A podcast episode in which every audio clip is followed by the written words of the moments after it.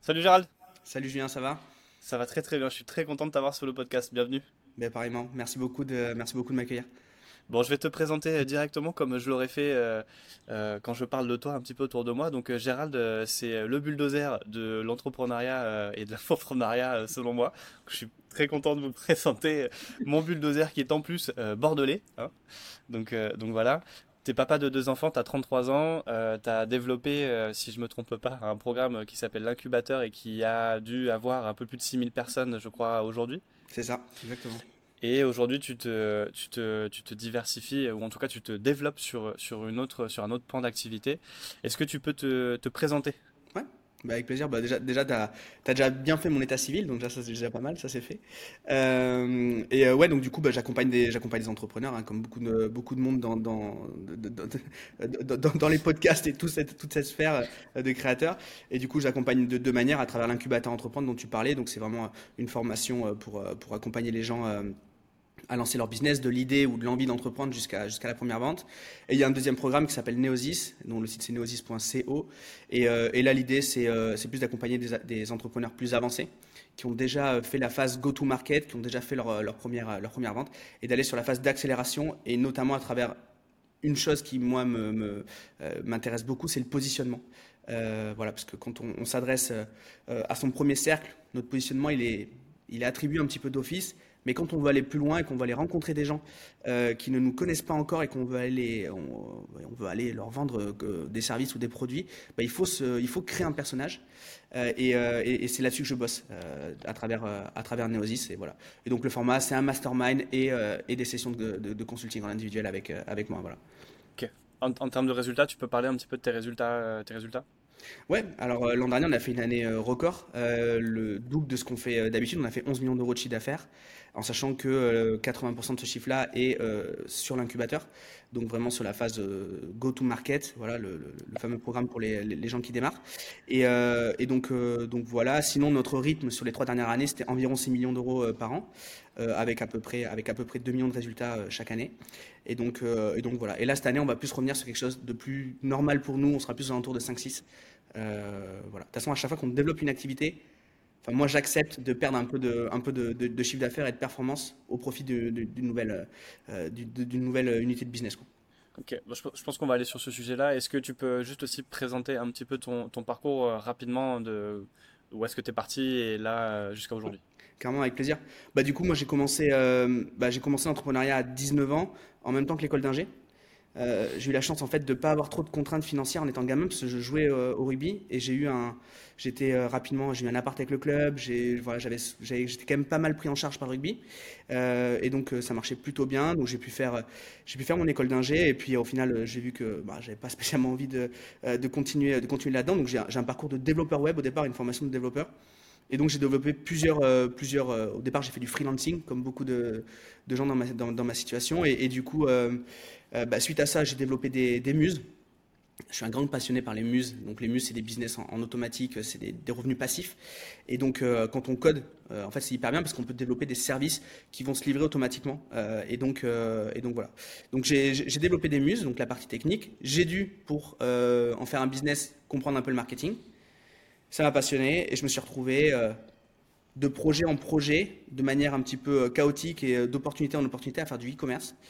Euh, donc voilà. Et le e-commerce, c'est une anti-muse, hein, parce qu'il faut énormément de compétences, de, personnes et de temps euh, passé pour euh, faire du e-commerce. C'est un gros travail de service après-vente, etc.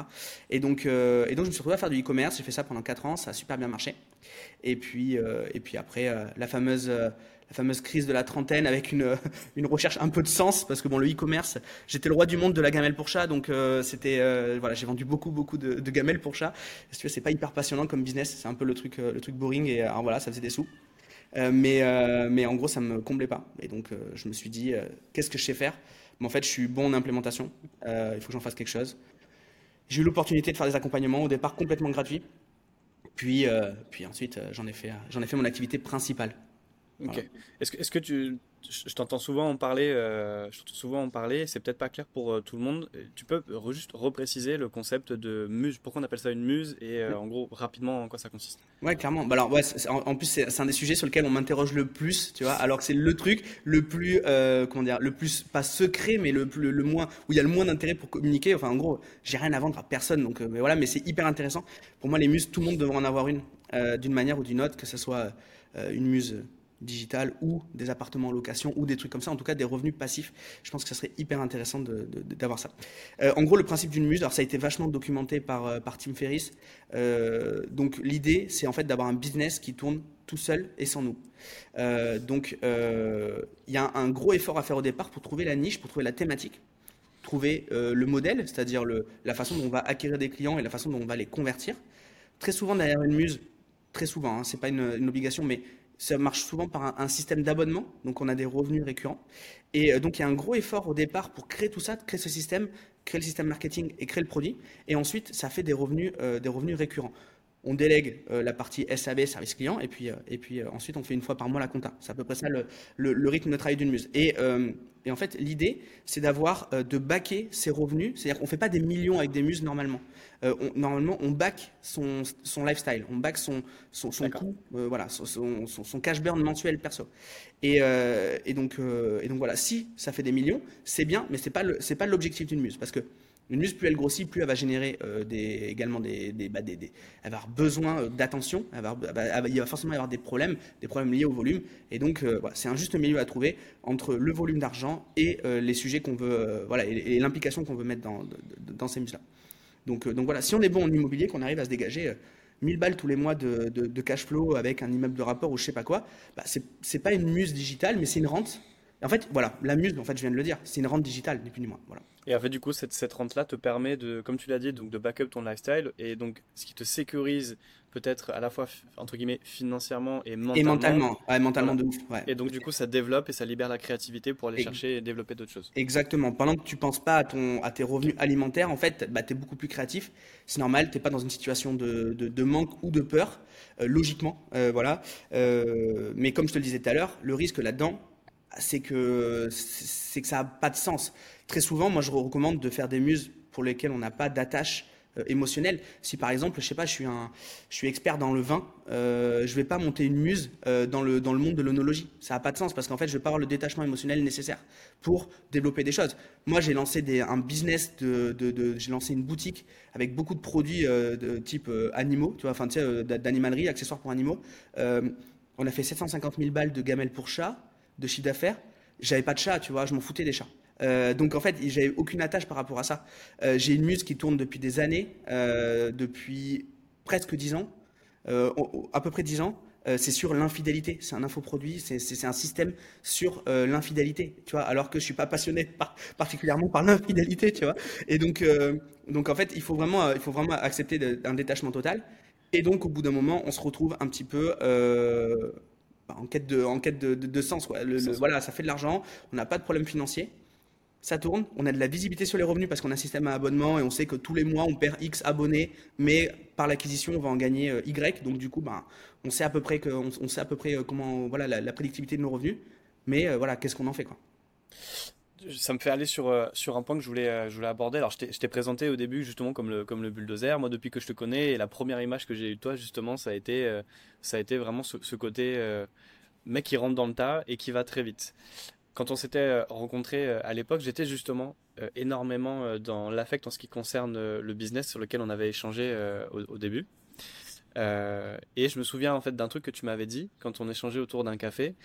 C'était dès que tu commences à tomber amoureux de ton, ton business, t'es mort.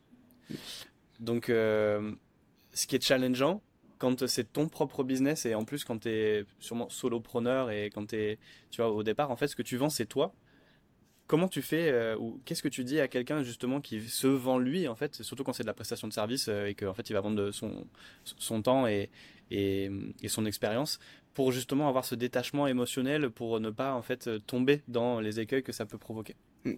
En fait, je pense qu'il y a deux points. Le premier, c'est il faut pas tomber amoureux du business, mais il faut tomber amoureux de la chose que ça peut te produire, de ce que ça va te permettre d'obtenir et de ce que ça va te permettre de construire en relation avec ta vision. Euh, ça, c'est hyper important. Tu vois, moi aujourd'hui, je fais du conseil. Euh, peut-être que demain, euh, je ferai plus de conseils, mais je ferai euh, de l'investissement. peut-être que j'investirai, au lieu d'investir mon temps, j'investirai de l'argent chez mes clients. Mais ça, sert, ça sert la vision long terme.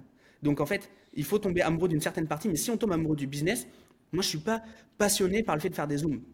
Ce qui m'intéresse, en fait, c'est d'avoir des gens, de construire une relation avec des gens, de les aider sur leur business et potentiellement de pouvoir prendre des participations chez eux. C'est ça qui me passionne mais c'est pas euh, le fait de faire des zooms avec eux et de leur dire voilà, pour bien vendre un truc, tu dois le faire de telle manière, pour bien marketer un truc, tu dois le faire de telle manière. Donc en fait, il faut pas tomber amoureux de l'opérationnel, mais de l'impact que ça peut avoir. Ça, c'est le point. Et ensuite, quand on, quand on se vend à soi, euh, entre guillemets, euh, quand, on, quand on, on, vend nos services, la personne, elle va pas dire non à l'interlocuteur, elle va pas dire non au vendeur, elle va dire non à la promesse. Hmm. Si là aujourd'hui tu me promets euh, d'améliorer mon système de vente, parce que je sais que tu es bon là-dedans et que c'est ce que tu proposes, etc. Et que du coup, on est amené à discuter de ça. Euh, tu me le proposes et l'offre ne me convient pas, le, le, le, système ne me convient pas, c'est à ça que je dis non. C'est pas à Julien ou à Bernard ou à je sais pas qui. Euh, et donc en fait, ça, il faut il faut l'accepter.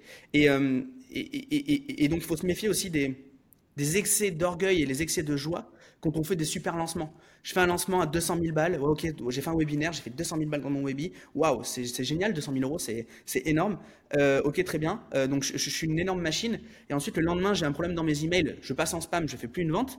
Je suis pas le, dernier des derniers en fait. C'est juste normal. C'est normal d'avoir des moments de, où on est bien, des moments où on n'est pas bien.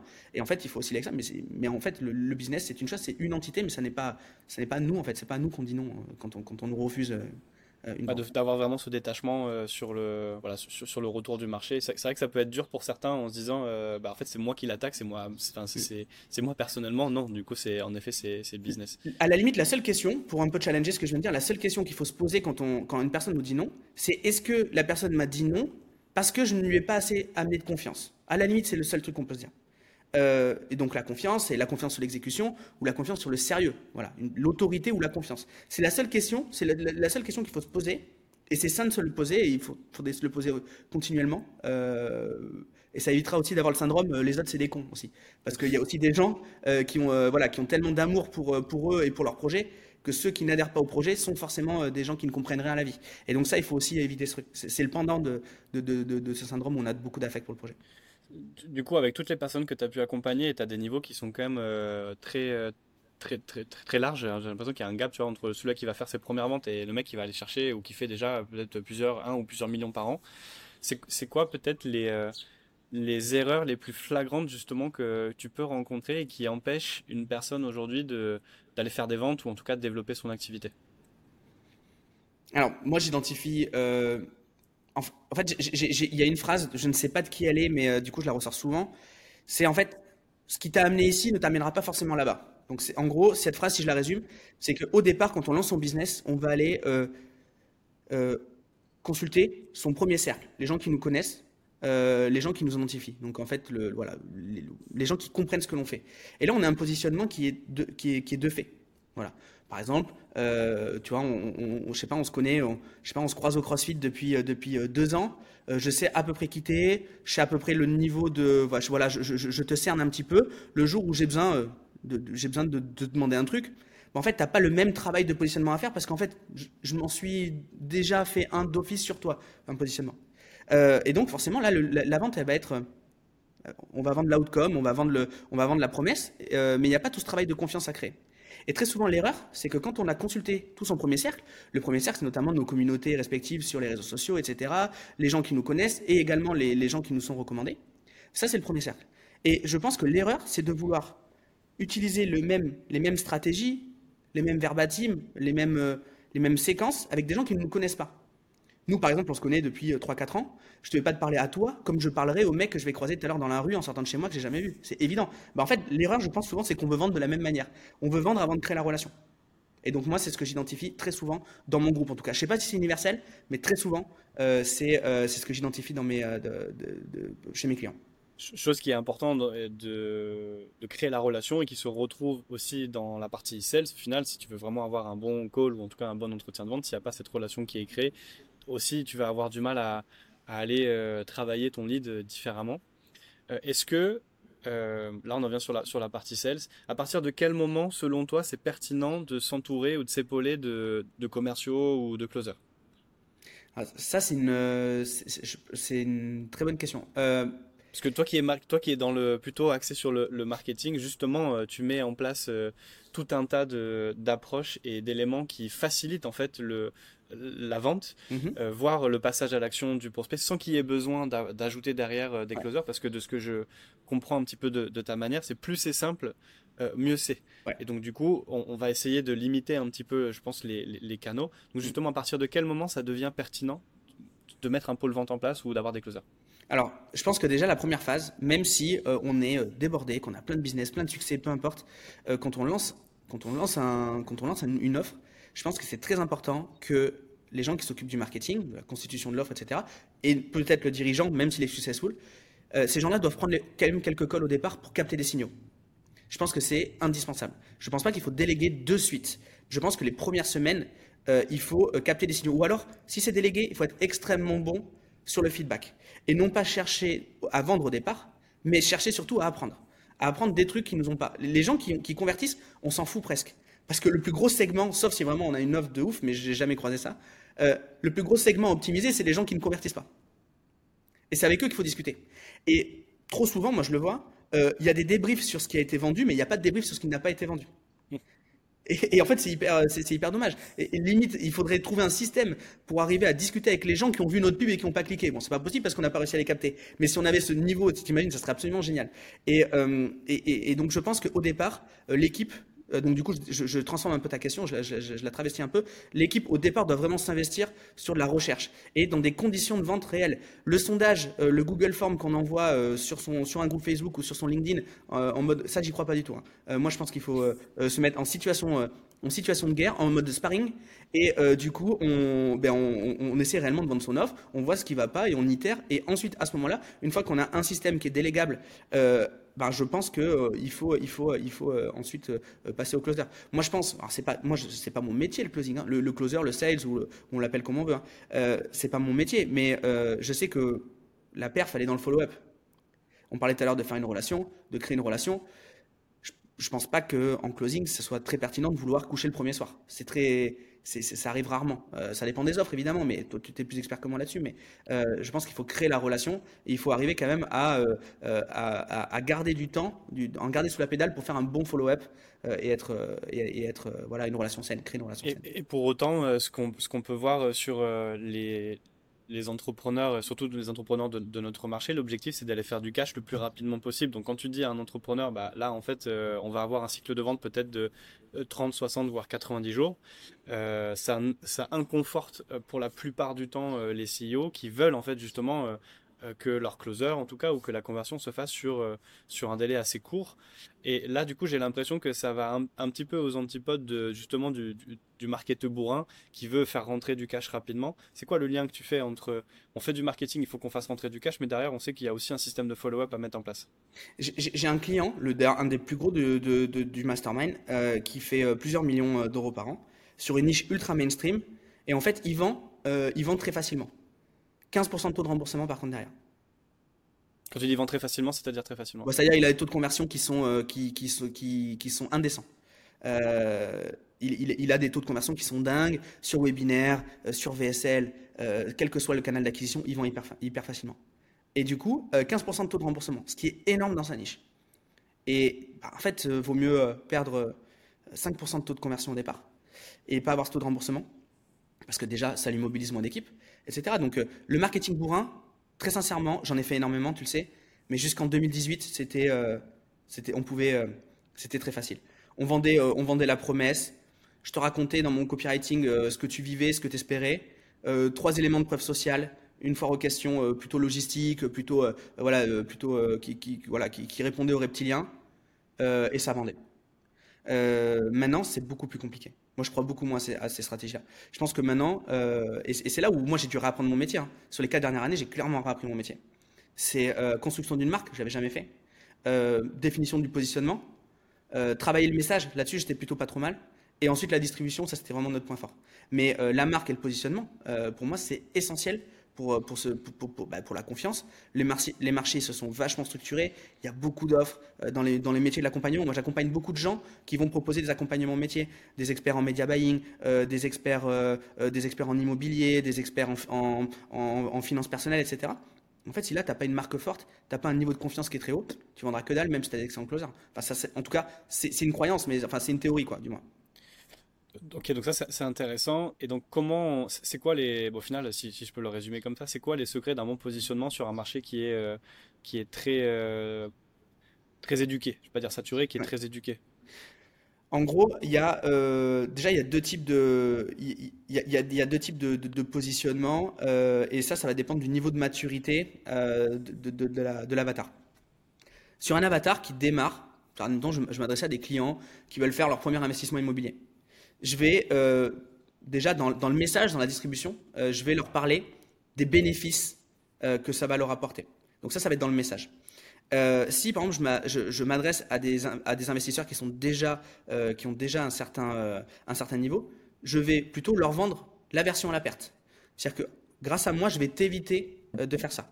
Ça, ça va être ce qu'ils vont comprendre de ce que je fais. Il y en a, ils vont comprendre le rêve, il y en a d'autres qui vont comprendre la perte potentielle de ne pas travailler avec moi. Ça, c'est déjà c'est sur le message. Sur euh, ensuite sur le, positionnement en tant que tel, euh, moi je pense que on doit euh, le héros dans l'histoire, c'est le client. On doit définir un ennemi, et nous, on est le héros qui vient le, on, est l'arme qui vient le protéger de son ennemi. par exemple, si j'en de l'immobilier, peut-être que mon ennemi, ça va être la fiscalité, et mon système va être euh, mon mécanisme, ma promesse, va l'aider justement à combattre euh, cette fiscalité.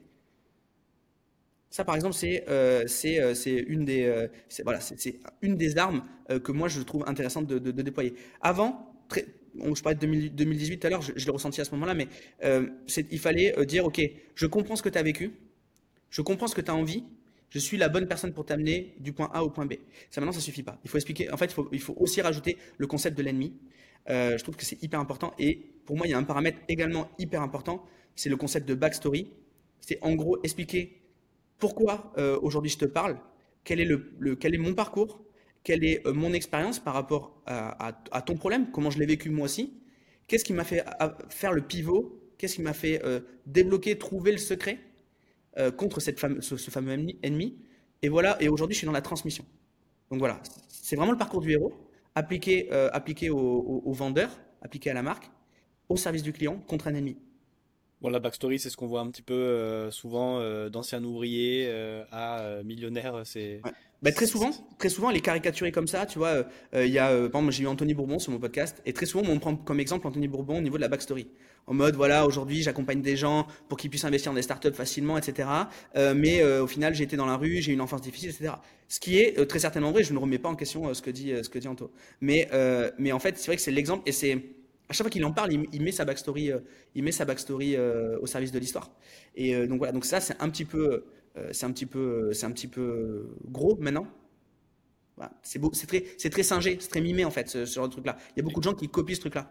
Mais on fait justement pour se parce qu'au final, on pourrait se dire, là, bon, on prend, on prend cet exemple-là, mais ça peut se retrouver un petit peu aussi dans, dans, les promesses marketing. Comment on fait? Et le problème, c'est que c'est la backstory, donc là, c'est nous, entre guillemets, c'est un peu notre... Comment on fait pour euh, pas travestir la backstory, mais tu vois, éviter de tomber dans les gros, euh, dans les gros, euh, ouais. dans les gros pièges. Bah, par exemple, tu vois, moi j'ai eu le cas parce qu'en fait, j'ai pas eu d'enfance difficile. J'ai pas euh, manqué de moyens quand j'étais gamin. Mes parents, ils avaient une, situation normale. Et en plus de ça, à 15 ans, j'ai été pris en charge par le rugby. Et donc, du coup, j'ai même pas eu à me poser vraiment des questions. Et à l'école, ça marchait plutôt bien. Quand tu démarres comme ça, tu dis, OK, comment je vais pouvoir inspirer les gens qui, eux, ont vécu des trucs hyper durs, euh, qui ont peut-être vécu des, sévices ou qui ont eu une vie difficile ou, enfin, des trucs horribles, quoi. Comment tu vas les inspirer, en fait, comment tu vas les trucs? Et, euh, et en fait, moi, ça a été mon gros, gros, gros, mon gros, mon gros dilemme. En fait, je me suis rendu compte que ce qui plaisait chez euh, les gens que j'accompagnais qui très souvent avaient vécu des trucs que moi je n'avais pas vécu, c'est le côté rébellion, le côté on hack le système. Et donc ma backstory elle se base que sur le fait de hacker le système.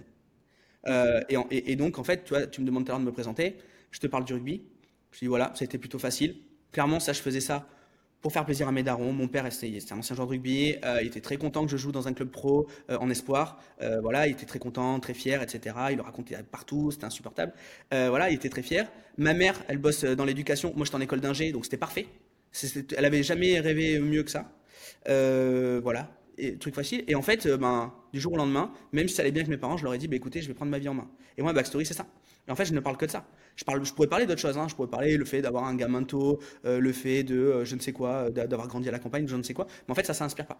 Euh, moi, ce qui va être le plus impactant, c'est le côté rébellion. Et donc, en fait, c'est toujours pareil de trouver le truc qui va inspirer mon, ma cible. Voilà. Très, très clair. Très clair. Merci beaucoup pour, pour ce partage.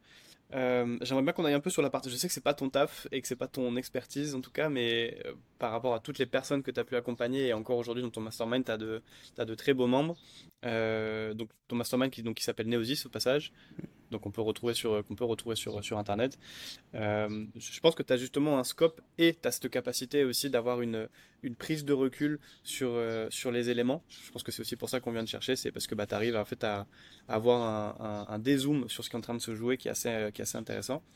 Quels sont les... Parce que j'entends souvent que le problème c'est la conversion le closing ou la conversion, c'est quoi les erreurs de closing ou euh, les erreurs que tu peux voir en tout cas dans les équipes de vente de, tes clients qui reviennent le plus souvent? Alors moi j'ai un biais parce que forcément euh, le premier truc que je mon, boulot quand j'ai un call de un call en one one comme ça de, de, conseil, ça va être déjà euh, de poser des questions sur le, le, mobile, le mobile de l'interrogation. Voilà, pourquoi tu me poses cette question-là? C'est au moins pour comprendre un peu le contexte. Et ensuite, c'est de demander la data. Et donc, j'ai envie de te dire, déjà, la première erreur que je vois au niveau des systèmes de vente, c'est déjà le manque de data et le manque de suivi, euh, le, voilà, le, manque de visibilité et surtout le yo-yo émotionnel qu'il y a dans le truc. C'est que, ok, j'ai pas fait deux ventes aujourd'hui, euh, donc du coup, euh, je, je, suis plus dans mon scope, etc. Même si j'en ai fait six hier, ok, je, ne dézoome pas, etc. Donc c'est déjà le manque de, distance. Euh, et, moi, ce que je remarque aussi souvent, donc en gros, le manque de CRM, clairement, ça, donc le CRM mal configuré ou alors le bon vieux tableau Excel où, en fait on n'arrive pas à suivre ce qui se passe. Donc ça, c'est ça, c'est le premier point. La grosse erreur que je vois, et en plus en ce moment, on est quand même dans des temps qui sont plutôt difficiles. Euh, C'était compliqué. On voit que les industries, de manière générale, enfin l'industrie du, du, du, de l'accompagnement, du digital, c'est de plus en plus compliqué de convertir. C'est de plus en plus, en plus compliqué de, même de faire euh, d'activer nos leads ou voilà euh, et en fait euh, et en fait on a bah, du coup on a des charges on a des on a des besoins et on devient hyper needy tu vois on devient on a on a peur de pas vendre et ça ça se ressent de dingue au téléphone. Tu fais des écoutes tu te mets sur Ringover tu dis waouh en fait tu sais c'est le mec relou en boîte tu sais qui va coller toutes les nanas. En fait le closer c'est ça. Là à ce moment-là c'est ok il faut absolument qu'il fasse sa vente. Et ça c'est un gros danger parce que on a du mal à activer les gens c'est pas en étant euh, needy, donc je sais pas comment on le dit, enfin en étant dans, en, demande quoi. Ouais, en demande, ouais, c'est ça, en, exprimant euh, son, son, son, ouais, sa peur de ne pas convertir, qu'on va convertir quoi. Euh, et donc ça, c'est un truc que je vois hyper hyper souvent. Et d'ailleurs, là on parle de la vente, mais mais ça s'applique également au marketing. Les faux signaux, tu vois, par exemple, voilà, mon mon webi n'a pas converti, euh, voilà, c'est un ovni euh, dans, mes statistiques. Il y a une statistique qui pète. Du coup, j'ai un changement hyper structurant. Euh, et donc, du coup, je pète tout mon système qui a été validé depuis des mois parce que justement, je suis needy, j'ai besoin de faire du lead, j'ai besoin de, j'ai mon CPL qui décolle. du coup, je suis pas bien, je suis pas à l'aise avec cette data-là. Donc, du coup, je prends des décisions irrationnelles. Et à contrario aussi, je ne fais pas de changements assez radicaux quand il y, en a besoin. Ça, ça arrive aussi. Donc, c'est la pondération de ça. donc, donc voilà, moi, pour moi, c'est la plus grosse erreur, c'est ça. Surtout en ce moment, je trouve que c'est hyper, hyper contextuel. Ok.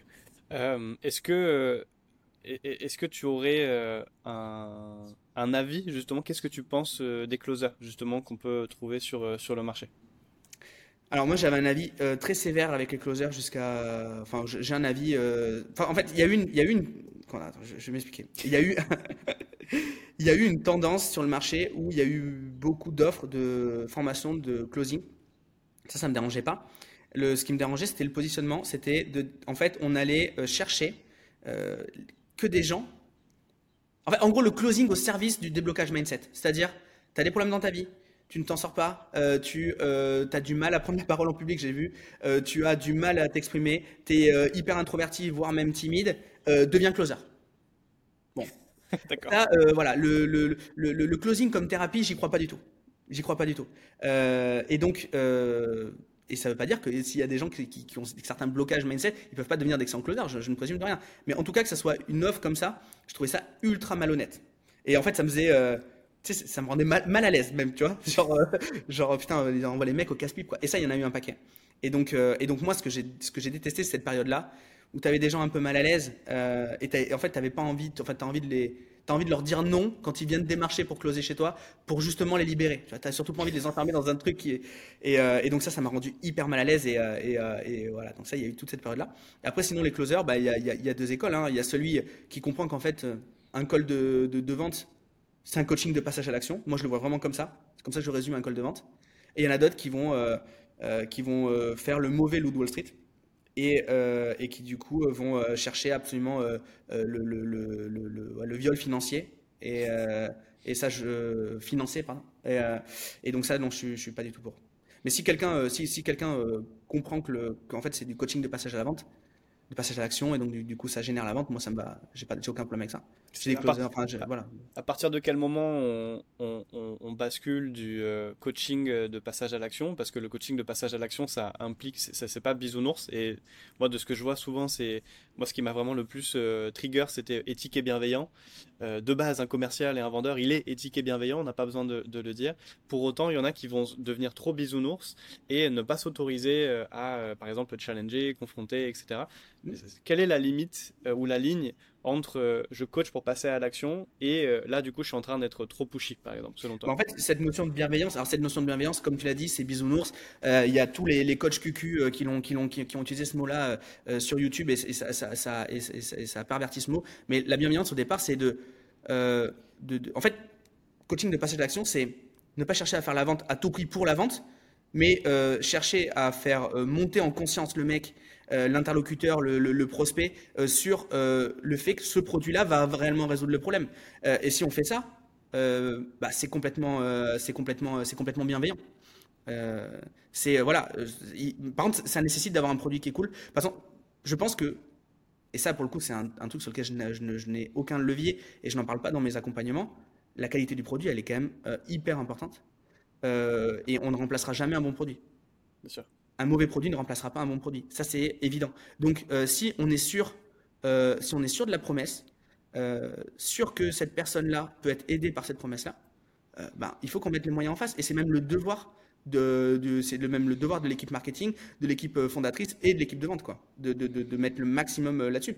Après, moi, j'y crois plus, je crois plus trop surtout sur un marché structuré où en fait euh, euh, tu trouves euh, si tu dis non le lundi tu trouves les, tu trouves la, la, promesse équivalente le mardi. Donc les, mauvais les mauvais comptes à rebours les mauvaises scarcity les mauvais trucs comme ça moi j'y crois plus.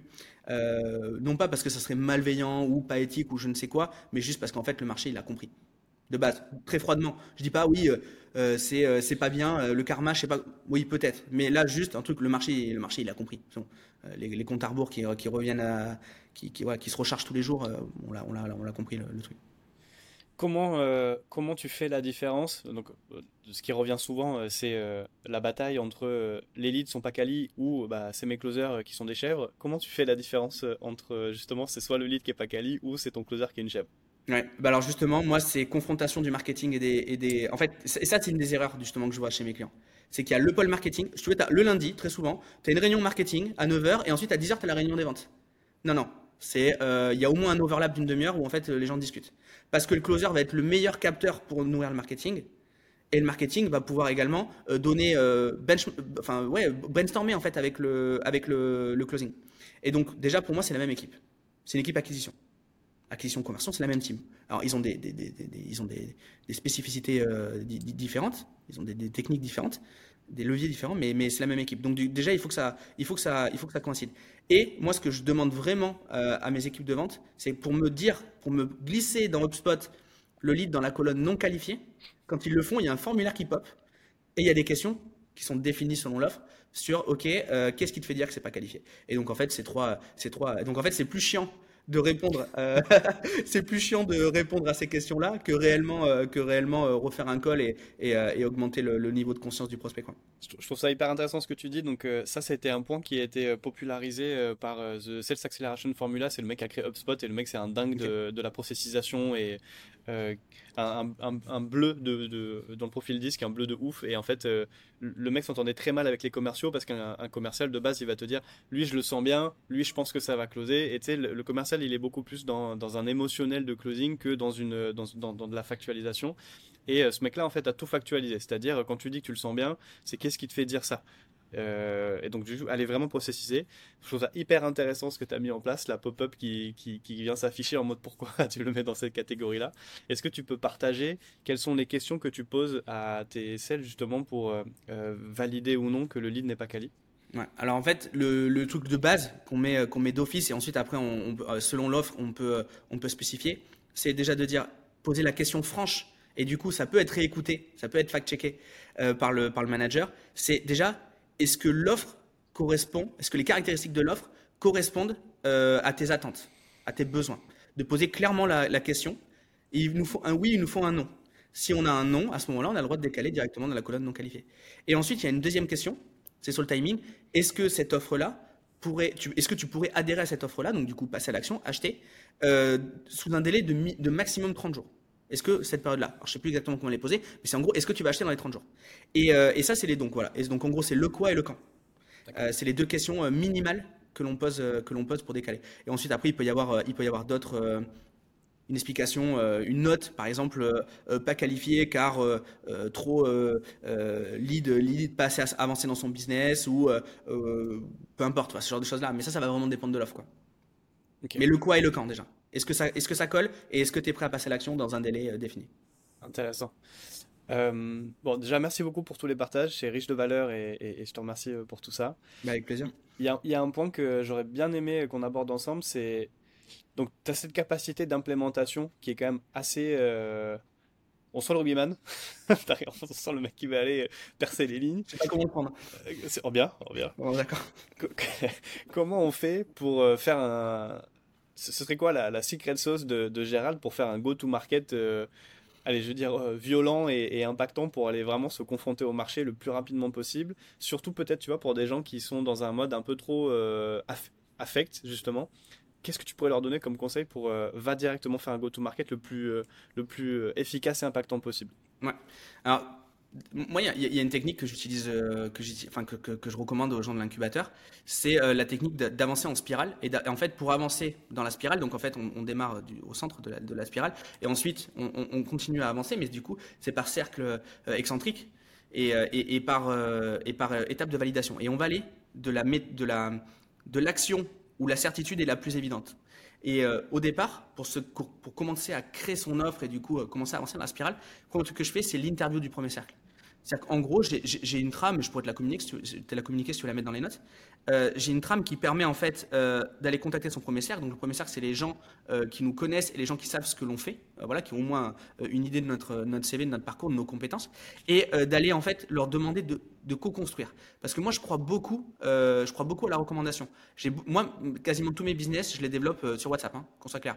L'incubateur, j'ai développé grâce à l'affiliation sur WhatsApp. le mastermind, c'est un business WhatsApp. Il y a des leads qui rentrent, mais euh, bon, euh, le, gros du, le, gros de, le, gros de la promo, plus de 80%, c'est des gens euh, que j'avais dans mon WhatsApp. Et donc, je crois beaucoup à ça. Donc, en fait, c'est aller, donc, du coup, chercher son premier cercle pour déjà aider à co-construire l'offre, les impliquer et en faire des prescripteurs.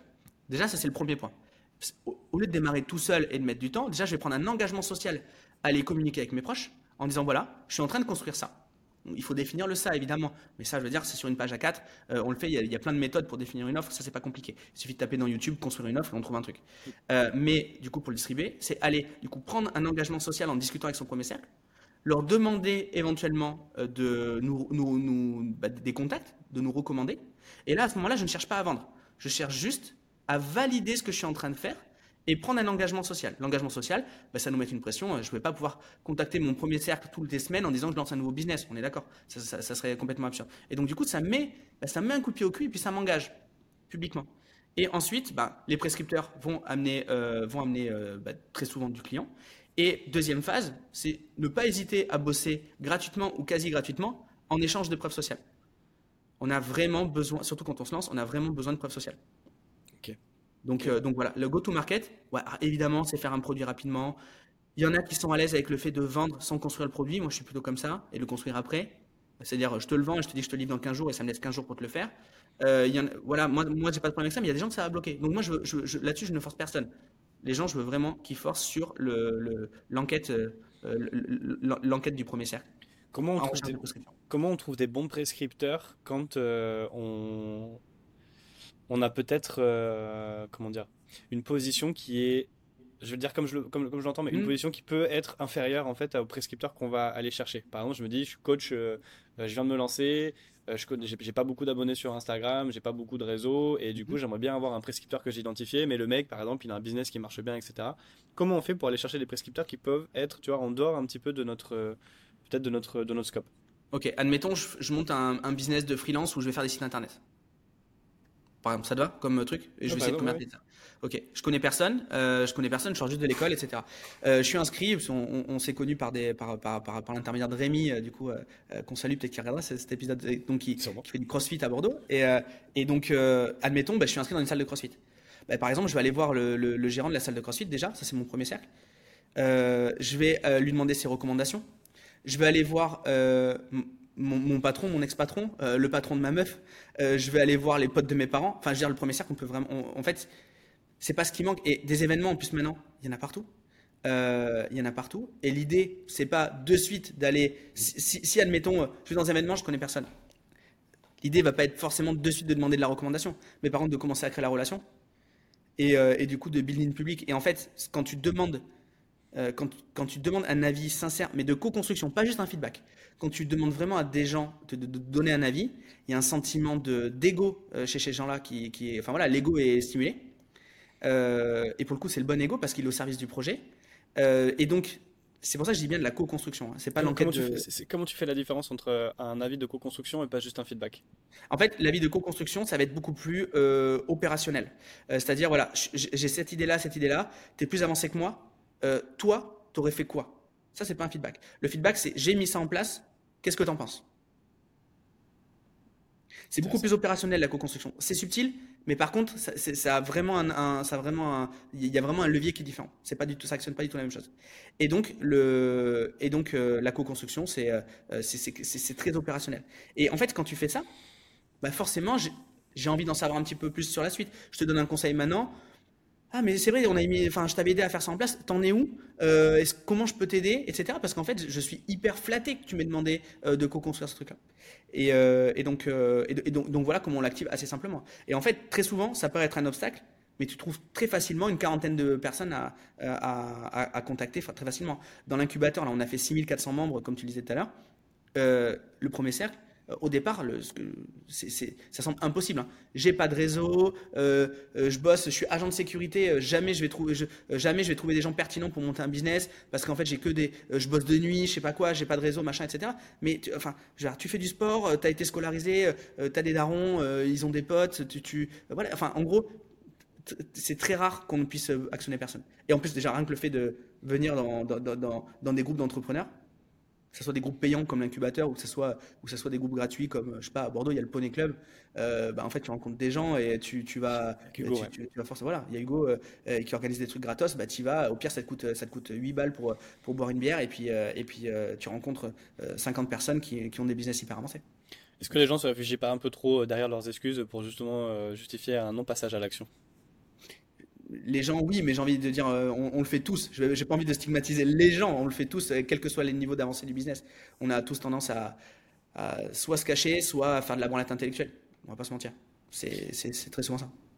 J'aimerais bien terminer sur, euh, sur, ta vision et sur le changement, en tout cas que moi j'ai senti. je t'ai beaucoup présenté comme bulldozer, mais je ressens beaucoup plus un peu plus de douceur, on va dire de tu vois de soft dans ta manière d'aborder les choses. Alors peut-être que je te connais pas encore, je te connaissais pas encore assez euh, assez assez fort, mais j'ai l'impression que tu as vraiment euh, pris une posture euh, différente, que ce soit dans ta vision et dans ta manière de faire les choses. Est-ce que tu peux parler un petit peu de ce que de ce qui a changé dans ton entité, pourquoi, comment? Et et les plus gros changements que tu as aujourd'hui? Ouais, bah, c'est intéressant, on en parle souvent tous les deux, ça. Euh, mais euh, du coup, du coup, du coup, je l'ai pas vraiment, euh, je l'ai pas vraiment théorisé parce que déjà, je pense que c'est, c'est toujours en, c'est toujours en cours, ce, ce, ce, ce, shift. Je, je, en fait, réellement, j'ai fait un exo une fois. Ça s'appelle la vision vivide. Je sais pas, mais si on l'a fait ensemble, puis on en a fait oui, ensemble. qui était très inconfortable comme exercice. Ouais, très inconfortable. ben, moi, en fait, ce truc-là, il m'a, justement, au départ, j'ai dit, ouais, encore un truc de perché là. Euh, surtout en fait, voilà, profil, tu dis euh, rugby, euh, école d'ingé, développeur web. Genre, on peut pas faire plus cartésien, tu vois. et en fait, je dis bon, ce truc-là. Et en fait, justement, cet exercice-là, il est très, il est très cartésien. C'est le principe de dire voilà, tu es sur ton lit de mort. et du coup, ben, tu fais un peu le bilan de ce qui s'est passé dans ta vie et les steps que tu as atteints. Et donc, il y a, y a, six branches, je les connais pas par cœur, mais en gros, c'est euh, la carrière, la famille, les relations, l'argent, les lieux de vie. Enfin voilà, en gros, c'est, une mind map comme ça. Et tu notes en fait ce que tu as fait. Et, euh, donc, je note un truc. Et, déjà, tu commences par noter l'âge de ta mort en plein milieu de la mind map. donc, ça, c'est un peu perché. Et, euh, tu sais que le lendemain, il n'y a plus rien. Parce que là, c'est, le dernier jour, c'est, tes derniers instants. Et donc, euh, tu notes euh, ce que tu as envie d'avoir réalisé dans ta vie. Moi, j'avais du mal à me projeter à 30 ans, à 5 ans ou même à 6 mois. Tu vois. Donc euh, là, je me suis dit, bon, devant le, voilà, aux, portes de, de l'après, tu vois. et en fait, ce truc-là, ça m'a trop aidé. Et j'ai écrit, ça a été, enfin, il a fallu, j'ai eu 5 minutes de, où, j'arrivais pas. Et ensuite, après, ça allait hyper vite. Et, et en regardant la feuille, je me suis dit, ok, il y a absolument rien que je mets en place maintenant qui peut m'aider à atteindre ce que j'ai envie de faire. Donc euh, c'est aussi con que ça. C'est juste me dire voilà, as envie de faire quoi et qu'est-ce que tu fais? Ok, il y a aucun rapport. Euh, il faut un changement radical dans, ce que tu fais. Et, euh, donc voilà, mais ça, passe par ça passe par, par plein de choses. Ça passait, je mettais l'âge de la mort et en fait je regardais mon style de vie, les excès que je faisais, faire la fête tout le temps, tout le temps. voilà, j'ai dit ok, donc là c'est mort. je, je, pourrais même pas faire faire, les, deux tiers de l'âge que je me suis accordé, l'échéance quoi. Et donc j'ai dit ok, donc déjà ça ça va pas. Ensuite, je me suis dit, euh, euh, ensuite au niveau du business, je faisais un business qui était que un business de cash. Alors ça, par contre, ça allait hyper bien. Hein. Euh, mais du coup, je voulais avoir des proches autour de moi que je pouvais conseiller, des gens qui me faisaient assez confiance pour leur donner des conseils pertinents dans leur business, que je pouvais accompagner. Un peu le maître Yoda, tu vois, qui vient te donner deux trois punchlines et qui en fait c'est des punchlines ultra structurantes. Je dis ok, à aucun moment avant des gamelles pour chat ça va arriver, tu vois. Euh, un dompteur de, de, de, Maine Coon va peut-être venir me voir, mais, mais c'est doux, tu vois. Et donc, et donc en fait c'était, c'était absurde de voir ce que je mettais en place par rapport à ce que j'avais envie, quoi. Et donc, euh, et donc ça s'est fait assez naturellement. Après, euh, je suis toujours aussi bourrin dans l'exécution. j'ai toujours mon franc-parler.